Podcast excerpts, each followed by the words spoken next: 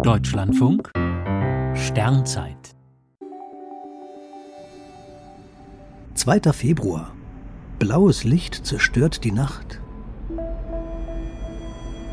Viereinhalb Milliarden Jahre lang waren die Nächte auf der Erde dunkel. Doch inzwischen lassen es unzählige künstliche Lichter in manchen Gegenden niemals mehr dunkel werden.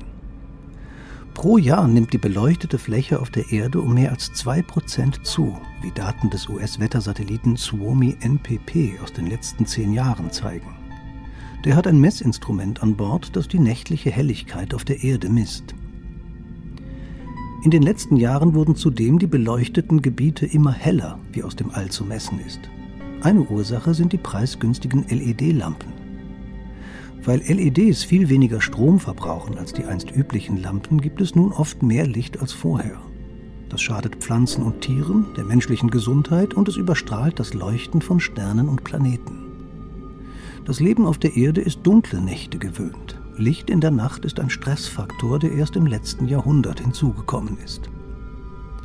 Die billigsten LEDs leuchten zudem vor allem im blauen Spektralbereich. Da streut die Atmosphäre besonders gut das Licht und sorgt so für ein Hintergrundleuchten, das die Sterne am Firmament verschwinden lässt. Natürlich gibt es gute Gründe, nachts bestimmte Bereiche zu beleuchten, aber das kann auch mit eher rötlichen LEDs erfolgen und mit deutlich weniger Lampen als bisher. Lichtquellen dürfen niemals direkt auf den Himmel gerichtet sein. Im Idealfall sind sie nach oben abgeschirmt.